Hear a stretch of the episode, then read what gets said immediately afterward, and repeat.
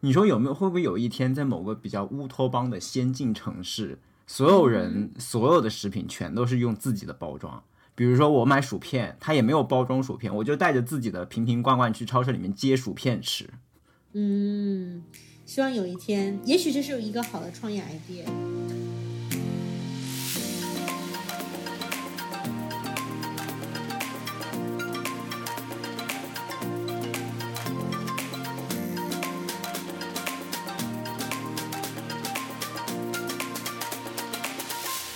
大家好，欢迎来到三言两语，我是主播 Harry。我是主播 Emma。嗯，我从夏威夷回来啦。哦，欢迎欢迎！听说主播 Emma 就选择这个非旺季的点去夏威夷，是因为之前在工作上太累了、太辛苦了，然后刚刚结束了一个项目，是不是？嗯，是的。呃，虽然说很累，但是呢，上一个项目事实上非常有意思，所以今天想用这期节目给大家来分享一下。哦，那就是在夏威夷充满血了以后，可以有今天来 revisit 来复盘一下你上一个项目了，是吗？顺便还可以给我们科普一些很有意思的小案例、小知识。嗯，是的。呃，从夏威夷充满血之后呢，又可以跟主播 Harry 说话了，哈。嗯，那可以想跟大家分享的呢，这一次是我上一个项目，它是关于食品包装行业的。大家听“食品包装”这个词好像就很大，但其实呢，呃，我就是了解到了，我们身边一个普普通通的乐事薯片包装，它其实都有它设计的巧思，我觉得特别有意思，所以想用这期节目来给大家分享一下。你之前也有一些项目分享经历嘛？但是你这个项目似乎真的就是每一位听众都会有共鸣的，因为食品包装真的是充斥在我们的生活里面。对，我同意。对。而且特别是，呃，我做完这个项目之后，有一个深深的感受，就是，呃，大家知道，大部分的食品包装都是塑料嘛，所以呢，做完这个项目之后，我就感觉我们离这个环保啊的这条路，这个终极的目标还很远，我们还有很长的路要走。所以今天也想跟大家分享一下，通过这个项目之后，我学到了我们作为普通人可以怎么给环保 ESG 这个大的目标做出我们个人的贡献。哦，所以你不是做完这个项目觉得地球要毁灭了，然后你就赶紧去夏威夷度假这样吗？也有那么一点点这样的意思。但是当我发现其实身边很多呃食品的包装其实已经在用环保包装，以及告诉我要怎么去更好的回收利用或者是降解的时候，我就知道哦，其实这个世界也没有那么糟糕。嗯，那我相信听完这期节目，我们大家都能努力让世界变得更好。那我们就进入正题吧。好的。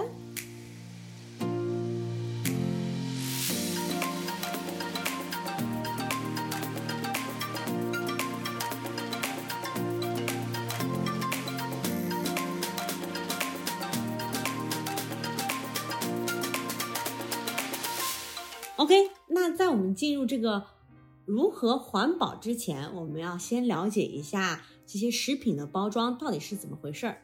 那我先来考一考 Harry 哈，嗯，在这个食品包装的大类里里面呢，我们分为软材料和硬材料。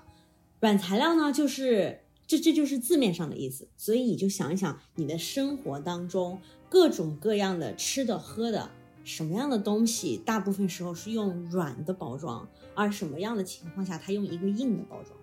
嗯，软的和硬的。首先，我想希望你能界定一下这个软的和硬的。比如说，我们喝水的那个瓶子，对吧？那些瓶子有很硬的，有很软的，那这个该怎么界定？嗯，很好的问题。软的和硬的，就是说它软的是没有一个固定的形状的。但是硬的它就已经有一个它本身的形状了，所以它相当于那个材料足够硬，使得即使在有内容物的情况下，它还可以保持住自己的形状。所以像喝水的塑料瓶、瓶装水，这个是属于硬材料。对。哦，OK。那我觉得硬材料它更多的就是为了保护里面的。食物，比如说，或者说它它里面的内容不会轻易的被外界的压力呀或者影响外界环境所影响，对吧？嗯，也不是吧？你想，你的薯片，它其实你也不想让它被外界的这个压力把里面的薯片都碎掉了。但是你有没有觉得我们的薯片包装它好像是软材料呢？对，所以我答错了。对，是的。其实你已经很 close 了，因为你有没有发现，你刚才用的硬材料的例子是一个瓶装水，对，对，然后软材料你已经知道是乐就是固体和液体。吗？我觉得没有这么简单。其实就是只有那么简单，大部分的哦液体都是硬材料，你有没有发现？因为就是硬的材料，它更好可以 hold 得住一个，嗯，就是因为软液体本身它自己没有形状嘛，所以你就相当于哦要有一个东西来 hold 住那样的一个形状，它无论是运输和你自己拿着来喝，它都更方便，对不对？啊，那我之所以要跟大家区分软硬材料，就是因为我们接下来所要聊的大部分的呢都是软材料，因为我们哦平时看到的那些呃，我们吃的一些零食啊，呃，他们几乎都是用的软材料，对不对？硬材料的话，其实它反而是相对简单的，因为那一个塑料瓶子它就只有一层塑料，然后你嗯看的那个，嗯、我们的家政用品，就比如说一个清洁剂。它一个嗯瓶子，它其实也就是一个硬塑料，或者是你喝的一个听装可乐，它就是一个金属做的，对不对？它就是比较简单的。如果他希望在上面有任何的这些图案或者花纹的话，比如说我们一个瓶装水，你会发现它通常就是在外面套一层软的那个塑料膜，对然后就是啊一个那个圆形的把它套住，对吧？然后上面再打印一些东西，但它很少会在这个真正的硬的材料上面本身去做一些嗯、呃设计啊或者打印啊等等等等，它通常都是套一个塑料膜，哦嗯。那么就它材料本身就已经提供了足够的保证，对它都有一定的支足够的，功能。对，对，而且呢，还有一个就是软材料呢，其实才有更多发挥的空间。所以，嗯通常我们如果想要有有任何的图案的话，我们都是在软材料上面进行这些各种花活儿。其实软材料呢，就是有更多的设计的巧思在里面，所以这嗯才是我特别想跟大家分享的，我觉得很有意思的地方。那比如说，我举个例子，就是乐事薯片哈，乐事薯片就是嗯用典型的呃软材料。当我们说软材料的时候，现在我们使用的大部分软材料都是塑料，所以你其实拿的那个乐事薯片的包装是塑料，但是呢，你真正打，你想象一下，你打开一个乐事薯片的时候，你外面看到的是什么样子的？里面看到的是什么样子的？Harry，外面就是色彩斑斓的包装信息、嗯哼图片、文字，对吧？嗯哼，里面我记得好像是里面就很简单，里面就是锡纸一样的反光材料。嗯，就是有一层银色的东西，对不对？，对对，嗯，所以至少有两层。对，所以你就知道它肯定至少有两层材料。但嗯事实上呢，即使是最基础的薯片包装，它也有六到七层的材料。大家就会问，这么薄，你怎么可能有六到七层材料？还有就是我们干嘛？一个薯片包装要六到七层才能做出这么一层？你看到的就是一层粘在一起的膜嘛，但它其实里面有六到七层的结构，它这六到七层都是不一样的材料。那他们都是干嘛的呢？为什么要有六到七层呢？对吧？对啊，有必要吗？对啊，有必要吗？啊、那原因呢，其实就是因为它每一层都有它各自的功能。那比如说，我们一包薯片，对吧？我们想象一下，这个薯片它是油炸的，然后它是脆的，对吧？。对，然后呢，所以呢，我们就知道，我们这个包装至少有一个功能是，这个油不能透过这个包装就已经溢到外面去了，这个油不能渗出来，对不对？嗯而且呢，要隔我油。对，所以要隔油，所以呢，至少有一层材料它是要隔油的，嗯哼，嗯，对吧？然后呢，还有呢，就是我们不希望这个薯片就潮掉了，对吧？那我们就要防止外面的这个水汽进入到这个薯片包装里面，所以它嗯还要防潮，嗯哼。嗯，然后大家也知道，有油的东西，通常呢它也不能接触氧气，要不然就会，呃时间长了它就相当于有点过期了嘛，对吧？氧气和油它发生一些反应之后，那个薯片就坏掉了。嗯哼，所以呢，我们要防止外面的氧气进来。然后我们通常你也知道，薯片里面它会有氮气嘛，氮气，对，就可以冲所以它不能漏气。对，所以呢，它就相当于要隔绝氮气出去，它要隔绝外面的氧气进来。嗯，嗯所以这些只是一些比较基本的功能。可以防潮啊、防油啊、防氧气啊。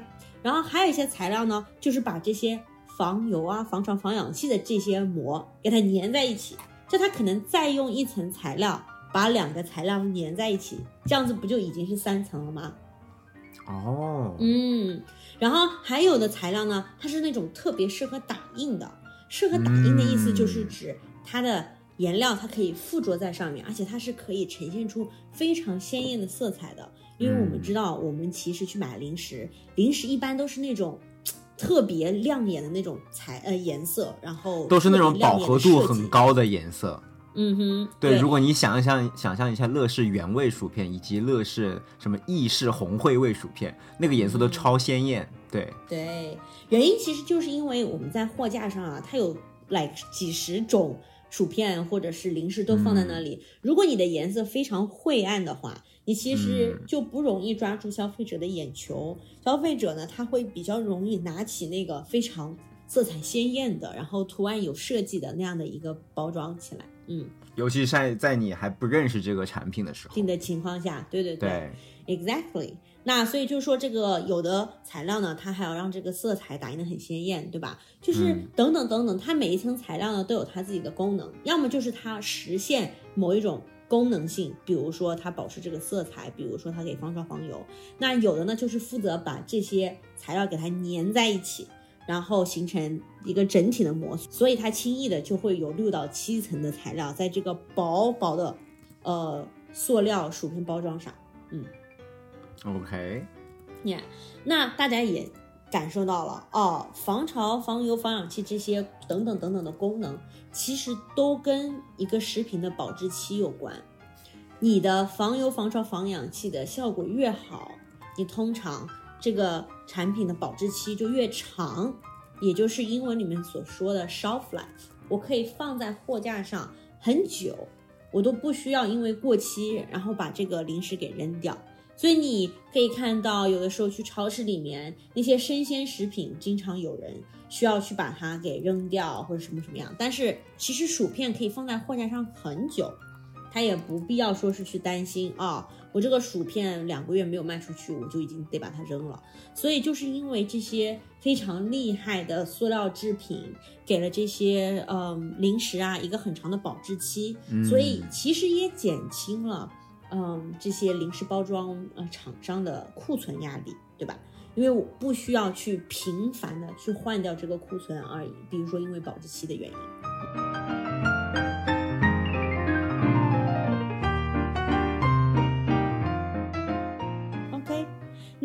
其实就是最最基本的一个包装所需要具备的一些功能。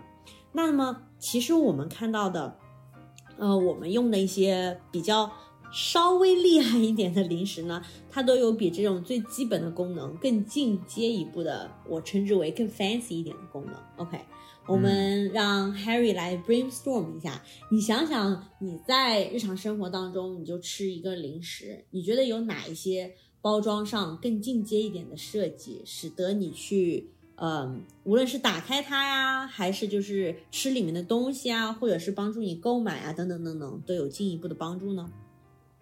哦，我觉得有一个还挺常见的吧，就是你会发现有些包装比另外一些包装就更容易撕一些。比如说，我记得有一些那种熟食食品，嗯哼，它就很难撕开。就是就会让你非常的恼怒，就是你真的是已经就在嘴边了，就是就是吃不到，然后把所有四个角都撕烂了，都没有把那个 都没有吃到里面的东西，就很烦。所以我觉得帮助你把它怎么样的打开这个食品，这应该也是算是一个附加功能吧。对，是的。其实我们大家看到啊，容易撕这一点，它其实有两个层面。首先呢，一个东西它要能撕开。它要么就是在上面已经把你做成了那个锯齿状，或者是给你打一个剪一个小口子，那个就是相当于帮你形成一个开始撕的起点。这个其实并不难，但是你你就像你刚才讲的，有些东西它即使已经帮你上面做成了锯齿状，你等到撕到下面真正的包装地方的时候，它就是扯不开，它可能扯着扯着就是扯着了一个膜。但它其实并没有把它撕到一条线，对不对？对，所以就形同虚设。对，就形同虚设。所以呢，其实难点是在于，但是这个不难，但是呢，它会增加成本，就是在你的这个膜材料，就这个包装体本身，你需要一个附加的工序，就是用呃激光去照射它。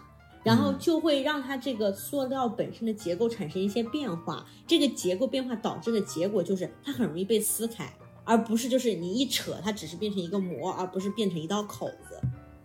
就它其实提前在那个膜上给你画了一道，哦，不用画，就是说它提前就是要把用激光照射了这个整个膜，使得这个塑料的分子结构产生了一些变化之后。让它变得更好被打开，嗯，哦，因为塑料那一层算是一个瓶颈，撕开它的瓶颈是吗？对对对，是这样子，每一层它都是塑料。但是它是不同材质的塑料，嗯，所以我就相当于让它的结构变得更容易撕，因为原来的话，你想一个一张塑料膜，你只是去扯它的话，它只会变薄，对不对？对，它并不会撕开一个口子。对，所以你想，如果我要把它变成一个一扯就可以撕开一个口子的，还是要对它这个材料本身进行一些修饰和改变，所以才才容易更容易撕。对，所以呢，其实。仅仅是把一个包装容易打开，就可以有一些巧思在里面。这已经是一个有点含金量的技术了。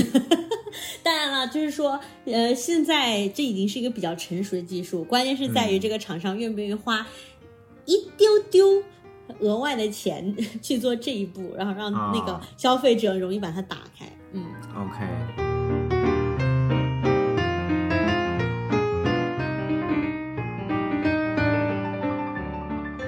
除此以外，你还能想到一些比较 fancy 的包装的功能呢？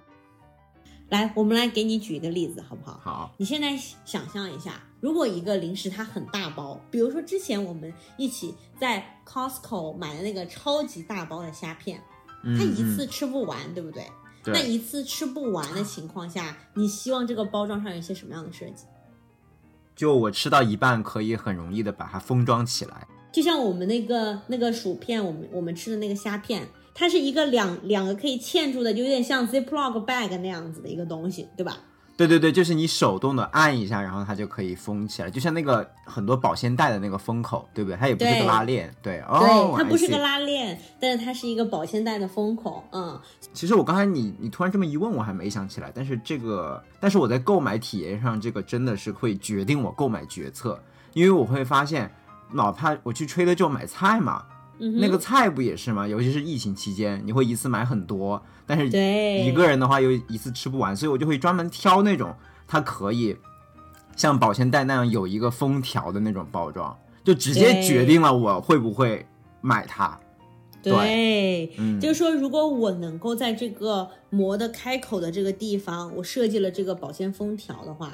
我就相当于它有一个重新关上的功能，英文里面就叫做 reseal，就是重新把它 seal 起来，就叫 reseal。那么这个真的是一个 deal breaker，这个真的是一个 deal breaker。嗯，那那我很我我就你会发现，就是我们其实已经在选择这样子的功能，只不过真的说我们要仔细去看这些包装，把它一个一个拆解开，比如说容易撕开，比如说可以 reseal，就发现其实。它跟我们生活很相关，只是我们没有注意到它，对吧？对，我觉得就是说，有这些功能已经成为了常态，我们习以为常了。但是没有的话，我们会觉得很痛。嗯，而且其实呢，reseal 除了刚才呃我们聊到的那个保鲜封条以外，还有一种我不知道你有没有注意到，其实是这几年才兴起的。就比如说你去超市里面买一个沙拉碗。然后呢，它上面有一个那种，就是沙拉碗本身其实是硬的，但它上面有一层那个薄膜，对不对？那个薄膜你撕开了之后，你把东西拿出来，你就会发现有的那个薄膜它还可以重新粘上。嗯，对，嗯，我觉得更常用的一个例子就是大家在疫情期间用的最多的那个消毒纸巾、消毒湿巾，是不是？因为消毒湿巾是需要保湿的，所以你就用完以后要把它再贴上，把那个。对，对，那个封口再贴上。对，它其实就是这也是一种 reseal，呃，英文里面叫做 peel reseal，就是撕开再重新粘上的那种呃呃 reseal 的方式。嗯嗯，所以这个其实也是一个这几年来在食品包装行业越来越呃常用的，对吧？但是就像你说的，可能之前更多的是在这个个人用品方面，比如说湿巾纸啊等等等等，对，用的更多。但是现在的话，因为这种呃已经成品的速食，就是说我可以在超市里面直接买来一个现成的吃的沙拉或者便当啊等等等等，嗯它就嗯也是一个很有意思的一个特点吧。嗯，OK，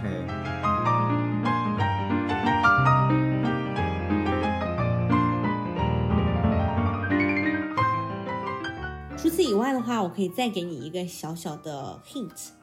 你现在想象一下，你之前有没有在那个 Costco 或者哪里买过那种呃小笼包，冷冻的小笼包？嗯，嗯，有然后那个冷冻的小笼包，它不是可以微波炉加热的吗？嗯，OK，嗯，你现在想一下，你你觉得那样子的包装，它需要跟普通的嗯呃薯片包装有什么样的区别？我觉得应该区别很大吧，就是你可微波和不可微波，应该对材料的要求很不一样。比如说之前我我听到过一种不知道是不是谣言，就是有一些就是那种很一般的塑料制品，说你把它放在微波炉里去加热，它会有毒，会让里面吃的东西有毒，所以经常你就会呃听到一些父母就会劝告说，哎，那个什么塑料的什么外卖，你不要拿进去加热，吃了有毒。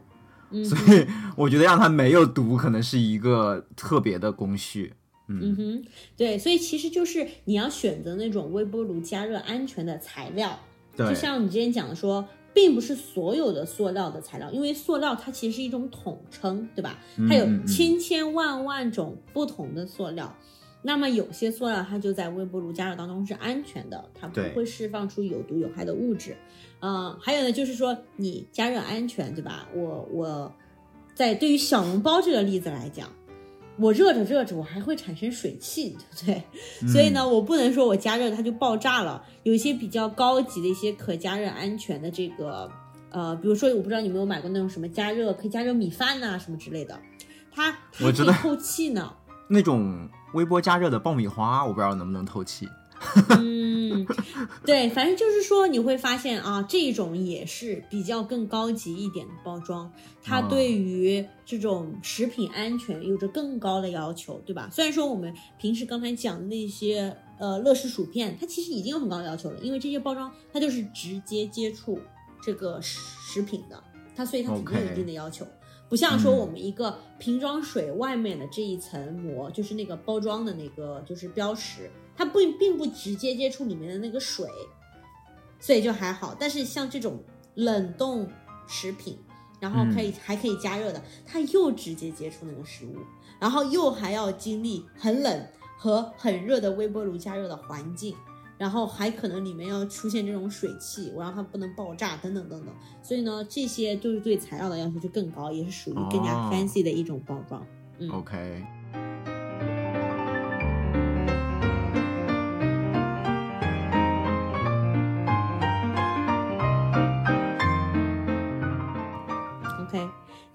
除此以外的呢？嗯，让 Harry 再 brainstorm 一下，有没有除了普通的薯片以外，你还没有见过一些你比较觉得比较特别的零食或者呃包装呢？再给 Harry 提示一下，呃，除了我们就那种直接躺在桌面上的，我们一包薯片，对吧？它只能躺在桌面上。你有没有见过那种一个食品的包装，它是可以立住的？哦，你是说那个包装可以直接竖立在平面上是吗？嗯哼，对，就是它可以相当于站起来，但它呢还是用的一个软的材料，它并不是一个那种硬塑料，像一个杯子那样的，不是那种。但是呢，它还是用一个软的材料把它折成了某种形状，然后可以站在这个桌子上。哦，那我今天早上就用了，比如说星巴克那个咖啡豆，对对，就你可以你立起来就可以很方便的取用它嘛，对，而且也省空间。对，是的，这个就是最、最最常用的，呃，这叫可站立式的包装，就是用于咖啡行业。因为我们可以想象一下，经典的星巴克的这一个咖啡豆的包装，如果大家想象一下的话，它其实一个无论是在上面，就是顶顶面那个平面和底面这个平面，都是一个四角的一个长方形或者正方形，对不对？首先，一个东西要可站立，它的底面肯定是一个四角形，对不对？对，所以这相当于它已经肯定是折成一个四角形了。但是呢，星巴克它的特点就是。它会使用一种更贵的包装，就是它的顶面也经常是一个四角形，这样子相当于它整个就相当于是一个长方体那样子的。那还有一种更简单一点的可以站立的包装，就是它上面就只是一条边，就是一个线。嗯哼，我见到的好像都是一条边的。那你可能买的是就是那种比较少量的那种咖啡豆，你不一定是买它那个大包装的那个，哦嗯。嗯，嗯，然后那种那种扁一点的，就上面是扁的，下面是四角的那种啊，就是其实经常会用于茶的包装，你就会发现很多那种茶叶，它就是做成这种的，嗯，就里面有很多茶包，然后上面这种一拎的那种，但它的呃就是可以容纳的量肯定是没有上面是四角，下面也是四角的那种的，呃，大容量星巴克咖啡豆包装要多的。嗯对。哎，我还真好奇，像那种大容量的，它为什么要把包装的上面也做成一个平面呢？你说下面是个平面，是为了方便它立起来，那上面做成一个平面是有什么功能啊？就是因为它可以装装更多呀。你想，它如果是啊一条边，它整个你想象一下它的体积才多少？但是如果我上面也是一个四角，我整个就是一个长方体，我里面可以装的豆子就更多呀。哦，而且它还是而且它还可以嗯更方便的去运输，对不对？因为它可以一个一个一个叠起来。OK，就说你它的那个侧面截面就从三角形变成方形，方形可以了容量更多。嗯，容量又多又容易去运输。然后呢，其实这一种的这种包装呢，它并不仅仅是把一个最简单的，我们比如说薯片包装，把它叠成一个那种形状，不是的。因为事实上，把一个薯片包装把它叠起来，叠成那种四角形，它还是立不住的，因为嗯薯片包装的那个很软，它里面如果装装了一些稍微重一点的东西，比如说咖啡豆这种倒。对对，它还是会倒的。所以呢，嗯这种可站立的包装呢，它的技术含量其实比大家想象中的要高。它既要找到一种材料可以，就是比相对要硬一点，然后呢就又好叠，然后叠起来以后呢就可以非常稳定的站立住。所以这里面就涉及到了材料学和那种三 D 几何学。结构力学。对结构力学，就是等等，所以说其实比我们想象中的要复杂。嗯，但是呢，我们平时根本就不会在意，对吧？你就感觉好，你去超市，你就是有的时候就是一个立起来的，有一个是倒下的，你根本可能就不在乎，对吧？嗯，但是呢，就是说它其实是有它的设计的用心在里面的。你买一个可以站立的咖啡豆包装，比你躺着的取用程度要方便太多，只是你根本没有意识到这件事情，因为大部分的咖啡行业已经使用可站立的包装了。但是我有个问题，这样的包装是不是它在运输过程中可能就更更占体积？会不会？因为它更有结构，所以你没有办法说我这里塞一点，那里塞一点，像液体一样充分利用整个空间。它可能在安装过程中会有一些死角，或者说有一些空间就被浪费掉了。嗯哼，这是个很好的问题。那像我们刚才举的那个例子，如果是上下都是四角的那种长方体，嗯它就相当于是可以把这整个空间都塞满了嘛，对吧？啊对。但是如果我们说的是那种，就是上面是一条边的，然后是那种三角，侧面看上去是三角形的那种，就会呃对你怎么去塞满你这个运输空间，就是提出更大的挑战。因为我要想我要怎么去堆叠这些东西，我才可以把它塞得满满的，对吧？嗯。对，因为我问这个问题，是因为我想到另外一个例子，它可能不在我们讨论范围之内，因为它你是说那个可乐厅啊？呃，我说的是呃苹果电脑它的包装，就你会发现嗯。这些年来苹果的包装越来越小，是不是？之前都、嗯。都是包装可能是产品体积的十倍或者更大，但现在你会发现它手机有多大，它包装可能就比那个手机厚度就多个两三倍这样子。嗯，它好像就是为了说在装货的过程中可以装更多，而且它包括还有它那个什么 iMac 吧，就是它那个彩色的大电脑那个包装，好像也从原来的规规矩矩的长方体变成了那种楔形的长方体，就据说这样可以让它可能同一个呃货运箱可以装更多的电脑，所以、对，我觉得嗯这个可能也是体现出了苹果对于自己的成本控制更加的上心。嗯，啊、所以它这样子是在包装上花了更大的成本还是更小的成本呢？你可以说的是，他因为去设计新的包装，你每次设计一个新的包装，你当然当然都要有一定的投入啦，因为你要有设计的投入，你要有新的包装产品线的投入，对不对？但是他肯定已经计算过了，这样子给我带来的收益肯定还是更大的，因为我的运输成本降低了，就是每一台电脑的运输成本降低了，就是因为我一趟可以运更更多的电脑呗。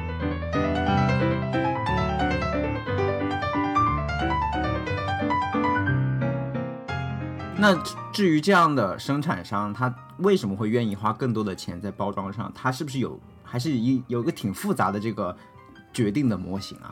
嗯哼，你是说，比如说我们拿这个我们刚才举的这几个 fancy 包装的例子，对不对？嗯嗯，我只要多花一点点的钱，加入这个 reseal，就是重新把它关上的这个功能，就可以使得消费者、像你这样的消费者 决定我就要买这一款。所以说，所有的这些包装，到头来讲还是去促进消费者去买这个东西。当然了，它肯定有一定质量上的保证，就比如说我防嗯潮、防油这些，这是最基本的质量上的保证。那如果我在满足了最基本的食品安全质量保证之后，我额外加的那些功能，都是促进让消费者可以去买，比如说我鲜艳的色彩，而不是那种嗯普通的设计。我有一个可以重新关上的，呃，这样的一个 zipper，这个一个收封条在上面。等等等，我容易嗯撕，就是让我这个 消费者在撕开的那一刻很爽，而不是气的我再也不想再去买这个产品了。对等等等等对，，所以他其实都是愿意多花一点点钱，让消费者的体验更好，或者是让消费者在货架上看到这个东西的时候做出这个购买的决定。嗯 OK，那我能不能再代表各位好奇宝宝再多问一句，就是嗯他们怎么样做这样的 A/B 实验呢？因为你不可能说我先更新一部分包装投放到市场上，看它效果怎么样，它应该都是在嗯前期调研来做这件事情，是不是？然后再把市面上的包装一次性全换掉。呃，是这样子的，通常呢。他们会做的事情就是，如果我们说一个大厂商啊，我们说的一个是那种、通常会换包装的，不太会是一个本身就没有什么利润空间的小食品商家。OK，我们如果拿，嗯，我们就拿乐事薯片上来说，虽然说乐事薯片基本上是没有什么创新的，但是这个是大家熟知的一个品牌，但是我们就嗯拿这个例子，对吧？比如说乐事薯片，它现在要呃呃推出一个新的包装。它不会说我一次性就把全部的乐事薯片一次性都换掉，我可能会出一个什么圣诞节特别款，或者说什么情人节特别款，或者是我跟什么叉叉叉合作，然后呢，我就进行小批量的一个生产和使用。因为你要知道，它不仅仅是消费者能不能去接受，还有就是对你生产线有一个影响嘛。对不对？哦我一个我一个东西把薯片装进去了，我原本只要去热塑封一下，就我现在变成上面有一个那个 zipper，我要拿那个保鲜膜把它现在合上，对你的生产线也是有这个改变了。所以我通常就会找一个商家，啊，就是找一个我的包装的供应商，我帮我就先去试验一下这个包装行不行，然后我们先小批量的生产一下，我们投放到市场上看一下市场的这个反应是什么。哎，如果大家都哦，然后可能我们还会做一些调研，调研的话，比如说我找一些 focus group，就是我找一些这些消费者买这个东西，然后我们去调研一下他对这个包装的反馈啊，等等等等。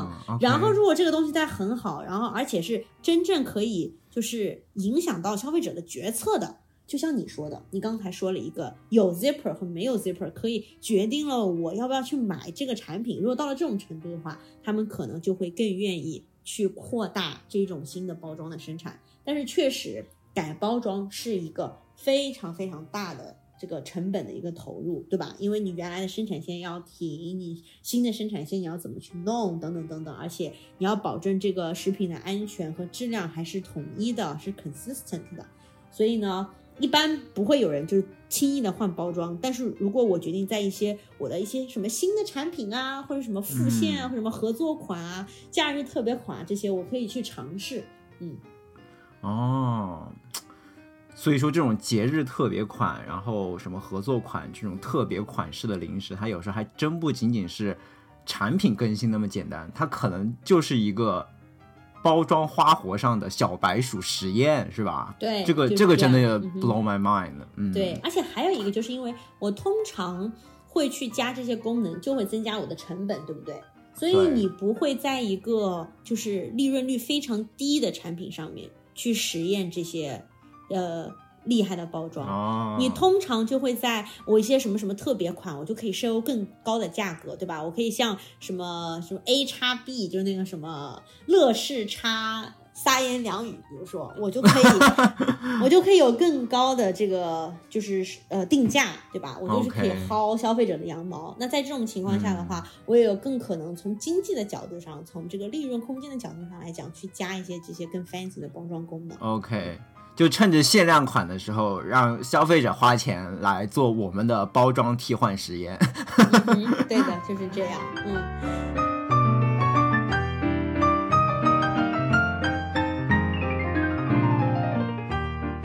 那既然聊到这里的话，我还可以再考考你，你觉得通常什么样的这种零食啊，或者是呃喝的呀，等等等等，嗯，什么样的这些产品，通常会用这种更高级的包装？通常是这种生产厂商会愿意花更多的钱加这些 fancy 的功能呢？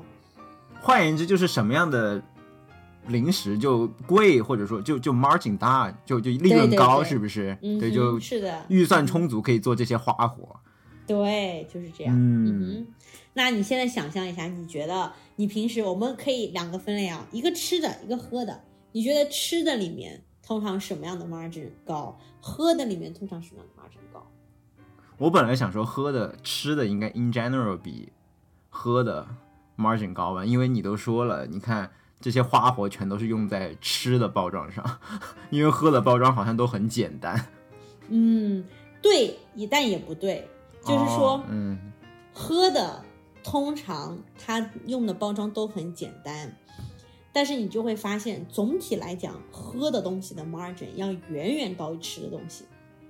嗯，你会非常惊讶的发现，一瓶饮料，它事实上大部分的钱都在包装上，它花在包装上的钱哦比里面那个内容要贵，因为里面那个内容事实上大部分的饮料它的排配料表第一名是水，对吧？嗯，对，但是我们吃的，事实上人家还是用了不少真材实料在做的。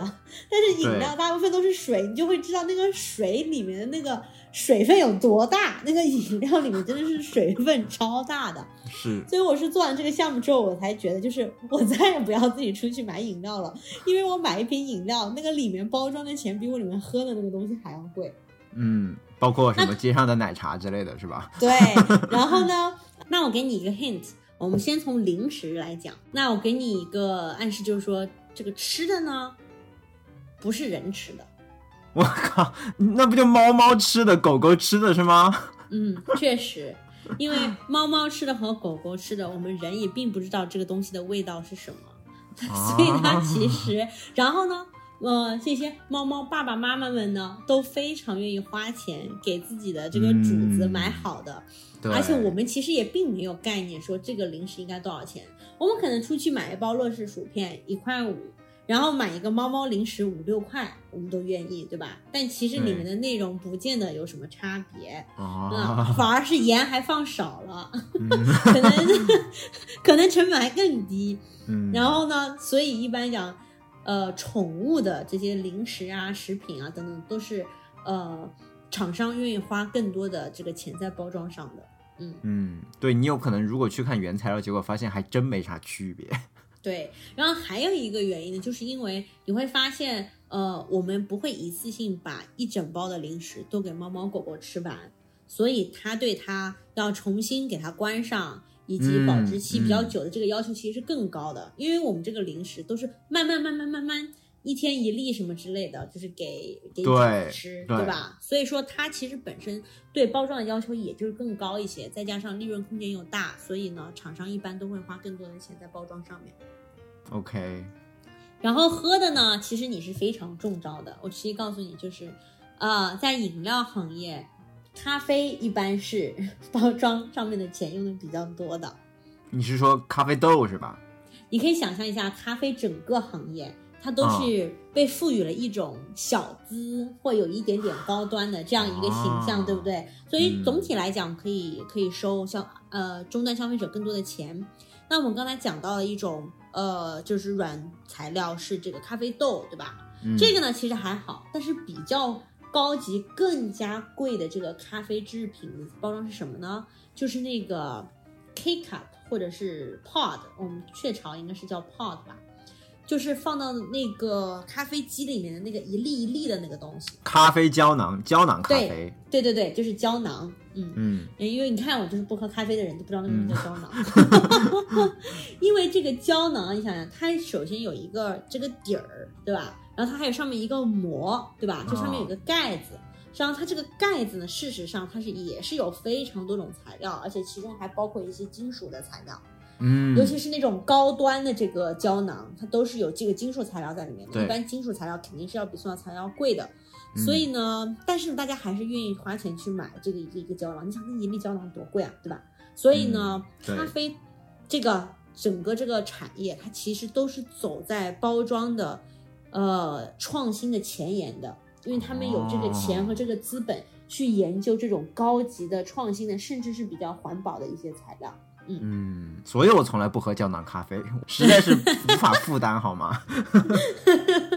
明白了，明白了。希望有一天我们这个节目可以为我们创收，让主播 Harry 可以买得起胶囊咖啡。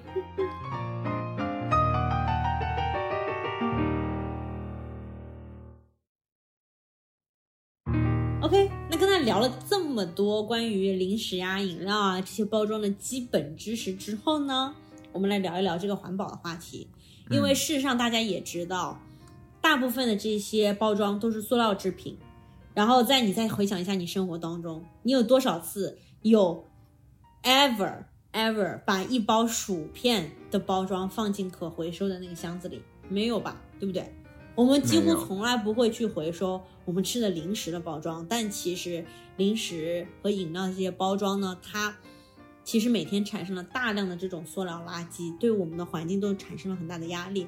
所以呢，现在其实有更多更多的这些市场上的声音说，我们来使用一些更加环保的这个塑料包装材料，或者是直接就不用塑料，对吧？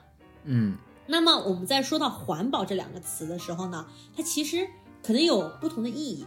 我们可以使用一个可回收的材料，对吧？嗯我们嗯不是说我们就是用一次一次性的，然后这个东西它也就没有办法回收。嗯，我们可以用一个可回收材料。我们还有一种是我们可以使用可降解的材料，就是说我们这个材料我也不用回收，我反正埋在地里，它时间长了它也会降解在土壤里面，我们也不用担心是一个像塑料袋那样的东西，就一辈子一千年也不会降解，对吧？就嗯埋在我们的嗯土壤里。所以说，当我们说到环保包装的时候，它其实它可以嗯指不同的包装。我们先来聊一聊这个可回收的塑料，以及为什么我们现在看到的大部分的包装它还是不可回收的。那么可回收的这个材料里面呢，其实是有可回收塑料的。那我们并不是说用的呃所有的塑料制品都不是不可回收，像比如说我们一些那些饮料啊，对吧？它有对那个塑料，对它也是可以回收的呀，对吧？那我们可不可以用这些可回收的这些塑料材料用到我们的零食包装上呢？对，这也是我很 confused 的一点，就是如果你看那个可回收垃圾桶上，它标明的塑料种类其实非常有限，嗯哼，就只有个别的塑料包装是可以被回收的。是的，所以呢，就说可以回收的塑料种类呢是有限的，呃，然后呢，他给这个零食包装制造的这个难题是什么呢？就是为什么我们现在的这个，为什么我们现在的这个零食包装，它大部分时候都是不可回收的呢？它的困境到底在哪里呢？其实这个嗯跟我们之前讲到的。一个普普通通的乐事薯片都有六到七层材料是相关的，嗯，就是嗯因为你可以想象一下，如果我有六到七层材料，它每一层的材料都有它不同的功能，那我们现在的技术大部分也只能够替换其中的几层，然后那几层可以用可回收的塑料来代替，对吧？那你想想，我们真的到了一个，呃，把它扔进一个回收的 bin。OK，这个可回收塑料桶、垃圾桶的时候，我们现在的回收的这个体系，这些收垃圾的这些厂，它真的会把把那个袋子拿出来，把这几层撕开，把里面那个可回收的那一层膜放到那个回收上去回收吗？他不会，对不对？嗯，他肯定就说，哦，这里面有可回收的，有不可回收的，那我就直接把它扔到那个不可回收的好了，我不会去 bother，去去把它给分开，对吧？要不然它这个分离的成本比人家回收的那个 benefit 要大太多了。对，就是这样。所以呢，现在市场上有声音说，哦。我们的这种现在现成的回收体系，其实是完全不适用于我们如果把这个包装变成可回收塑料的。所以呢，其实曾经有一些厂商，就是这些塑料包装，就是食品的薯片的生产厂商，曾经试图就是说，你买我的这个薯片，然后你吃完了之后呢，把这个零食退到你当初买的那个呃超市里面，我们来回收这些。材料，然后我们来帮你去把它分离、去回收等等等等。但是事实上，这就造成了对消费者消费习惯的一个很大的改变。我们有几个人会去 ever 把一包薯片吃完了之后，把那个包装纸还留着，然后再去退到那个店里呢？对，对不对？这个太麻烦了，太麻烦了。而且你也可以想象的，就是说这样子，这个薯片包呃厂商的成本也非常高。首先，这个可回收塑料就已经是。不可回收塑料的价格，呃的成本要高了，它就已经是一个更贵的一种塑料。然后我还要再加上这个，我要建立我自己的回收体系，因为现在社会上现有的回收体系很垃圾，我要弄我自己的，然后这个又增加了很多的这个成本，所以就会导致这个整体的成本非常的高，而且消费者们也不一定买账，他也不一定去去遵循你这样子的一个做法，对吧？嗯，所以呢就非常的难。或者另外一条路就是，你真的可以做到每一层材料它都是可回收的，但是我都不确定我们现在的技术能不能做到。对，而且说真的，即使是每一层塑料都是可回收的，其实不同的材料它可能需要经历的回收工序是不一样的，依然需要可能对我依然是要把它分开的。嗯，所以就是说，其实我们现在整个社会上的一个回收的体系。它其实没有那么 sophisticated，我们只不过就是把所有的可以以为可以回收的东西全部扔进那个 recycle bin，全部扔进那个可回收垃圾箱，但是里面真正有多少东西会被回收，对吧？它可能是一个，就一个塑料瓶子，我把那个外面那个膜已经撕掉了，我把那个口扔掉了，只剩那个瓶子本身，它是一个。一体的材料，那个东西可能会被回收。如果稍微需要一些多一些的 efforts，把什么东西分开呀，然后走不同的什么回收的 route 啊，那个可能就已经没有人在 bother 去帮你做，然后就直接就把它扔掉了，就根本没有被回收。所以说，如果我们走可回收塑料这条路的话，它不仅仅是一个某一个厂商或者是某一个这种塑料材料的这个。开发者去研究更新的材料啊，等等等等，或者是降低成本等等，它其实一个全社会的努力，它要求你这个社会有一个好的回收体系。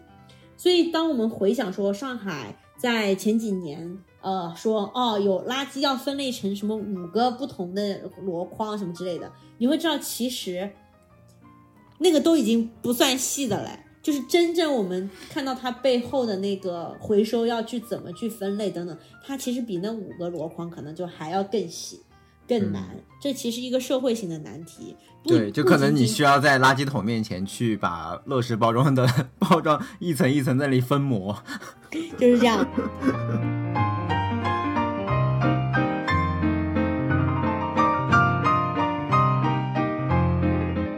那除了可回收塑料以外呢？我们还有一种常见的可以降解的材料，就是纸，对不对？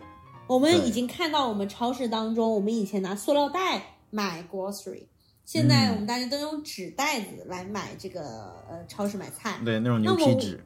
对呀，那我们能不能用这个纸来做这个零食的包装呢？呃，可以啊，如果它能满足刚才说的那六七个功能的话。嗯哼，那你现在想象一下，你觉得纸？它现在能满足和不能满足的功能，你想想，用纸做一个薯片包装，它能做到哪些？不能做到哪些？我觉得它除了能做到打印，好像其他都没有办法做到。事实上，它连打印都做不到哦。因为你想象一下，如果我们用一个纸，比如说我们用的那个买菜的纸袋子，嗯，你发现没有，它的色彩非常的暗，它是可以打印的，但是它很是暗，对吧？它并不是那种非常鲜艳的色彩。是我可以愿意用一个纸来做一个包装，但是我要牺牲我在货架上的这个吸引力，而且不持久，嗯对，而且不持久，因为最难的就是首先纸是透油的嘛，嗯，你那个薯片油就一下就透过去了，对吧？而且它对于呃这个氧气啊，就是对于这个空气的这个隔绝啊，是很垃圾的。嗯所以呢，用纸我可能是可以用纸再加一些辅助的塑料材料，最后做成一种什么样子的东西，耶、是可以做出来。现在是有这样的材料的，但是呢，里面的食品的保质期非常的短。啊、也就导致了我们这个对于生产厂商它的整个生产计划和它的库存压力，就是完全就变了。我一个食品的保质期只有一个月，和一包薯片的保质期有十二个月，对于嗯我整个生产经营和库存，它完全意味着不同的事情，对吧？，OK，所以这个保质期和这个食品安全是一个巨大的问题。然后这个色彩嘛还特别的暗淡，对吧？然后除此以外呢，还有一些非常有劣势的地方，我们可以来再采访一下 Harry。嗯你其实，在现实生活中，你也用过一些纸的呃用品，比如说纸吸管。你对对纸吸管的这个使用体验如何？你也知道，就互联网公司都是比较左的嘛，就是这个环保一定是走在前面的，所以我们公司已经在很久之前就率先把所有的吸管都变成了纸吸管，嗯带来的结果就是体验就是 disaster，就那个纸吸管你吸着吸着就会吸到纸，你知道吗？对，就是说纸它确实是就是不如塑料的一种材料。，对，呃，你就会发现，当你生活中很多东西换成纸的时候，你发现什么问题呢？你就会感叹，塑料这个东西在全世界范围内这么流行，每一个东西都在用塑料，是有它的原因的。嗯，因为塑料的性能真的是非常的无牛逼敌，嗯 对，呃，我们可以举个例子，我不知道大家有没有呃经历过这样的事情。我这一次在夏威夷就经历到了，就是我拿着一个纸袋子、o k 然后拎着从夏威夷买的菠萝，走着走着，这个底儿就掉了菠了，萝没了，里面的那些水果都掉了出来。你能想象一个塑料的袋子会发生这样的事情吗？啊、所以塑料的东西它没有那么容易烂，对吧？但是你看纸吸管就真的非常容易烂，嗯，它就烂了，所以就是它的性能就真的很糟糕。然后还有一件事情，纸呢有一个缺点，就是我们觉得纸可以降解，它非常的好，但纸也有它非常不环保的一面，就是在纸的生产制造过程当中，其实要使用大量的这种就是染色啊、漂白啊，还有就是让它粘合啊，等等等等。所以其实你就会发现，呃，以前我们看那种电影电视剧啊，或者是什么新闻啊，说是那种偷偷往河里面排污的那些企业，大部分都是造造纸厂。大部分都是造纸厂，对不起，嗯刚才就舌头打卷。嗯嗯，造纸厂，嗯。嗯，对，所以呢，其实纸的生产过程并没有大家那么环保。虽然说它是可以降解的，但是它的生产过程其实是很糟糕的，所以它也有它不环保的一面。嗯。OK 所以呢，其实大家听来就已经感受到了，我们在环保的这条路上真的是任重道远。不管是可降解的材料啊，还是可回收的这些塑料啊，其实都离我们理想的去替代现有的塑料制品，都还有很远的路要走。嗯无论是它的性能啊，它的成本方面都有很大的差距。那么，我们是不是就应该就此放弃呢？所以我觉得这个问题可能短期来还更多的还是得靠大家意识上的一个进步吧。嗯，嗯，那比因为如说，技术可能是一个更长的路。对，那有一件事情，我们至少作为普通人可以做的，就是说，成本这件事情上，如果消费者愿意买单，对，那么厂商其实就会愿意花成本，对不对？对，所以呢，我觉得我们作为普通人，我们可以为环境做的一点贡献呢，就是第一，我们可以更愿意为这些使用环保材料的食品生产厂商来买单。嗯我知道这很难，因为事实上最近经济大环境也不好，整个经济下行的压力，其实是对大家更愿意为环保买单这件事情造成了更大的压力，让这件事情变得更加的不可能，对不对？不过呢，大家会惊讶的发现，其实呢，你可能买的很多东西上面，它已经是在使用一些比较环保的或者可回收的塑料了。我给大家举一个例子，就是我在做完这个项目之后，我就发现，我其实喝的酸奶，我买的酸奶品牌其实都是可回收的，只是我之前没有注意到。那么，那说明你买的酸奶都不便宜哦。是，因为我们我可以给大家举个例子，在美国这里最流行的一个希腊酸奶品牌叫做丑巴尼。嗯，丑巴尼最近也进入中国，被大家吐槽定价过高。OK，但是呢，大家可以注意，丑巴尼，你如果真的仔细去看它的酸奶包装，它已经仔细的写了你要怎么去回收这盒酸奶。嗯。OK，那 Harry，你来想象一下，一个酸奶的包装它有哪几个成分？如果要把一个酸奶包装拆解的话，你会把它拆解成什么样？你是说一般那种碗状的酸奶是吧？对对对，不是比如说什么国内安慕希那种酸奶啊？不是不是，就是一个那种碗状的，一盒一盒一盒那种拿勺。那它就是碗状的硬包装和上面那一层膜就是软包装。嗯，其实你还没有发现的就是，一般来讲，在下面的那个硬包装外面其实是有一层膜，那个膜是打印了那些产品信息的。那些也要拆下来吗？哎，所以呢，你就去，你就拿起你手中的丑巴尼，然后你就看一下它上面写了。首先呢，这个膜要撕掉，上面那个膜大部分时候都没什么用。然后呢？它外面的那一层那个打印的那个塑料膜呢，其实有点像那个我们喝的那个矿泉水外面的那一层东西，那个呢是不能回收的，所以呢你要把那个撕掉。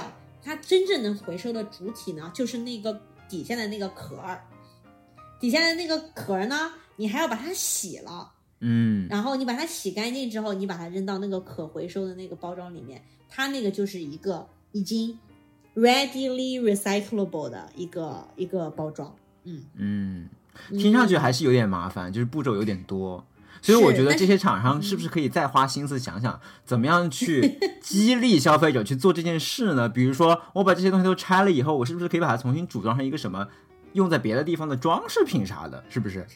是啊，但是你一一共一周喝了个两三个酸奶，你或者玩具啊，对吧？对，我觉得你可以给丑八你献言献策。嗯，对，对。然后还有一个自己可以做的事情就是饮料，OK，饮料用自己的杯子。嗯，因为事实上你大家也看到了，饮料一般外面那个打印的那一层膜都是不可以回收的，而且如果说你经常喝咖啡的话，其实会产生大量的。这个这个杯子的这个这个垃圾，而且其实说真的，即使是一个纸杯子，因为我们现在喝咖啡大部分时候去买都是纸杯子，你也要想象这个纸杯子被生产的这个过程，其实也是不环保的。所以如果你能带着自己的杯子去去装饮料的话，会更好。嗯，而且据我所知，大部分纸杯子都不是可回收的，因为它其实也是有好多层。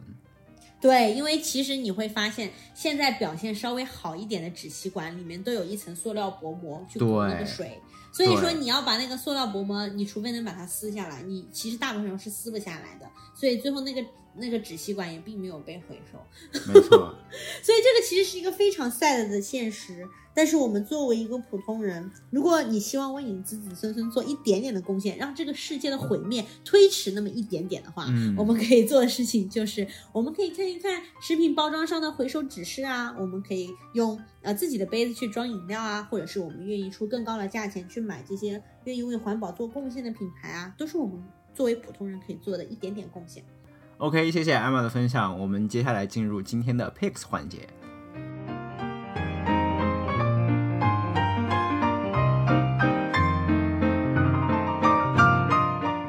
嗯，那我先来吧，因为我今天的 Pick actually 和今天的分享特别有关系，也是我做这个项目当中接触到的一个品牌。我当时特别开心，就是因为我自己已经在喝的酸奶品牌，竟然。出现在了我这个项目的研究当中哦，Yeah，因为我最近就在吃这个 Icelandic Provisions 这个牌子的酸奶，嗯，这个牌子的酸奶呢，它是生产一种叫做 Skyr 这种酸奶。Skyr 是什么呢？是不是听着感觉是那个？不是六六六那个。对，被被封某艺人，不是这个意思。他仿某艺人是吗？他仿某艺人，对对对，呃，不是这个意思，什么呢？就是大家知道希腊酸奶吧，对吧？希腊酸奶呢，其实是一种就是所谓的蛋白质含量比较高、糖分比较低的这么一种酸奶。那 Skyr 呢，其实就是北欧的这个版本，就是北欧呢也有一种蛋白质含量更高。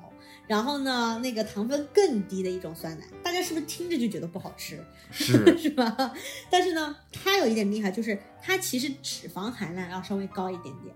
哦。所以它其实口感呢，就是更加的 creamy，更加的丝滑。所以呢，我个人觉得还是好吃的。尤其是如果你拿它来什么蘸一个，就是我现在把它当做一种蘸薯片的那个。一个啊，对，就比如说我买的那种墨西哥的那个薯片，那个叫玉米片讨题了。对对，那个墨西哥玉米片的那个薯片啊，然后我蘸那个就很好吃。而且呢，Icelandic Provision 这个牌子呢，它其实在前不久，可能就是 maybe 去年的时候出了一个新口味，叫做 Cold Brew，就是咖啡味的呃的这个酸奶，味道呢在小红书上被形容为和提拉米苏非常接近，嗯，所以呢，我去尝了一下，确实好吃，确实和提拉米苏非常接近。于是呢，对这个牌子非常的种草。后来又尝了一些它其他的口味，发现它还有一个口味叫做 fruit and nuts，就是水果加这个坚果口味。就是你又有这个酸奶的这个 creamy，又有这个坚果的这种脆脆的口感，所以说有不同的口感混合在一起，也是非常棒的一个口味。所以给大家推荐原味，也就是大家可以用来蘸薯片吃，以及另外两个就是呃更有风味的口味，就是 cold brew 还有 fruit and nuts。它们呢这两个风味口味呢糖分会更高一点，但是其实还是比我们普通买的那些酸奶要健康的多。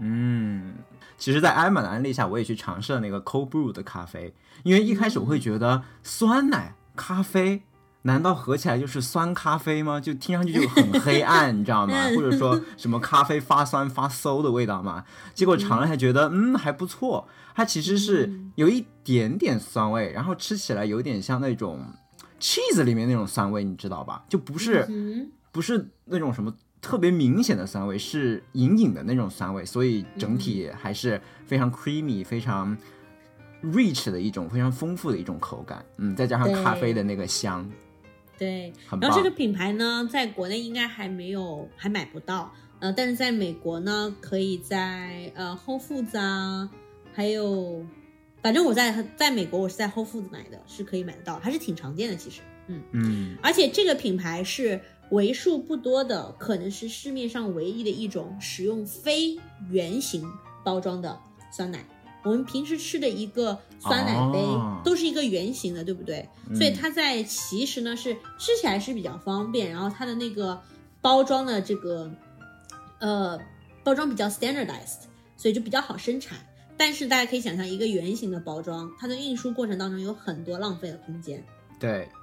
对，所以他们家的零食，呃，他们家的酸奶包装是一个那种圆角长方形，对，圆角的长方体，嗯，所以呢，其实他们这个包装是相当于花了很多的功夫才重新去生产制造出来的，呃，不过呢，就是可以使得他们可以装的体积更大，里面容量的酸奶更多，以及在运输上面也就更有优势，嗯。嗯，如果刚才 Emma 说她的 pick 是特别相关。那我的这个 pick 那是特别特别相关。